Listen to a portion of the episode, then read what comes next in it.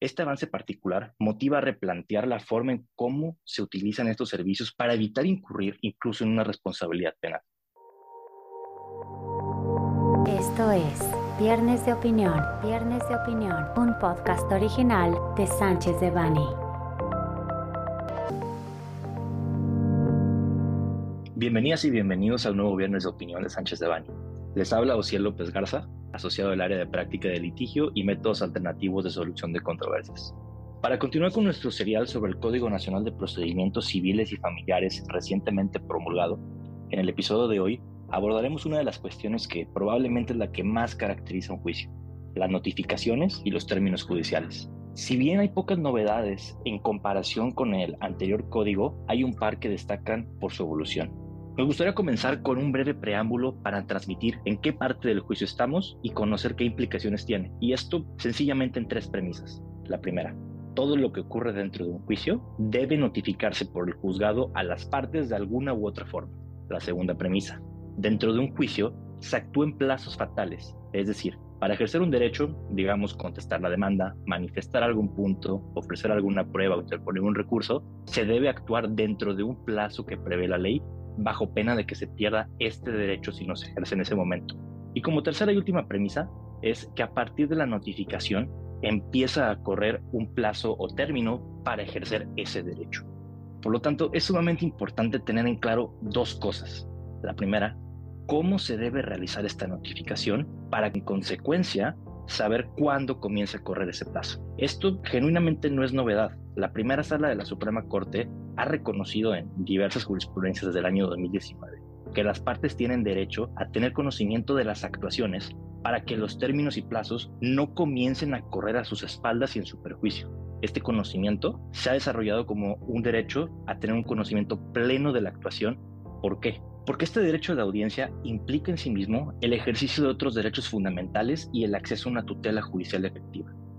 Ahora bien, la protección de este derecho se logra a través de formalidades, que, hablando de formalidades, parece ser una palabra que de solo escucharla sabemos que evoca seriedad y rigor. Sin embargo, estas formalidades son solamente una serie de instrucciones que el legislador ideó y que deben seguirse para proteger este derecho.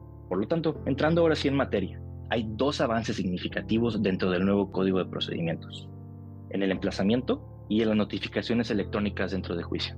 En primer lugar, el emplazamiento partamos de la premisa que es la sección más sensible e importante del juicio.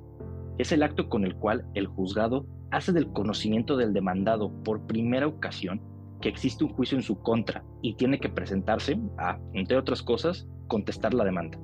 Para esto hay una serie de formalidades básicas que se mantuvieron del código anterior, como que la persona notificadora se cerciore de que es el domicilio correcto y se entreguen los documentos necesarios para que el demandado pueda ejercer su defensa.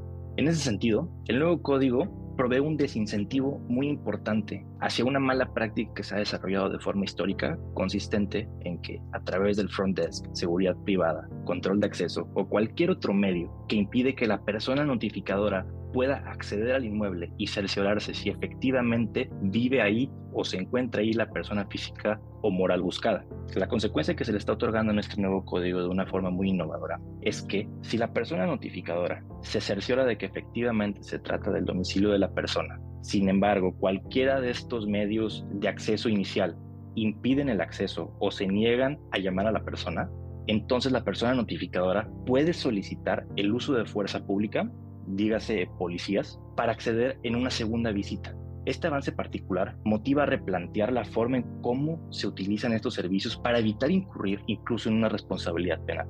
Ahora bien, el segundo avance de este Código Nacional de Procedimientos consiste en la incorporación de la posibilidad de que las partes señalen correo electrónico para recibir notificaciones dentro del procedimiento. Si bien la mayor parte de los estados de la República desarrollaron ya plataformas para la impartición de justicia virtual, en su gran mayoría a partir de la pandemia de COVID-19, el nuevo Código Nacional de Procedimientos hace una transición definitiva a una impartición de justicia digital, accesible y universal. En conclusión, el nuevo código evolucionó en dos conceptos muy importantes.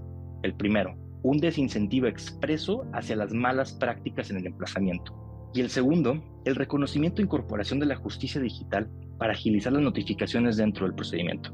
Agradecemos su atención y reiteramos nuestra disposición para cualquier duda o asesoría que necesiten en relación con este tema. Les extendemos la invitación a no perderse nuestro próximo episodio de Viernes de Opinión. Les recordamos que este material representa una opinión, por lo que no puede ser considerado como una asesoría legal. Para cualquier duda o comentario sobre este material, contacte a Ociel López Garza, ociel.lopez.com.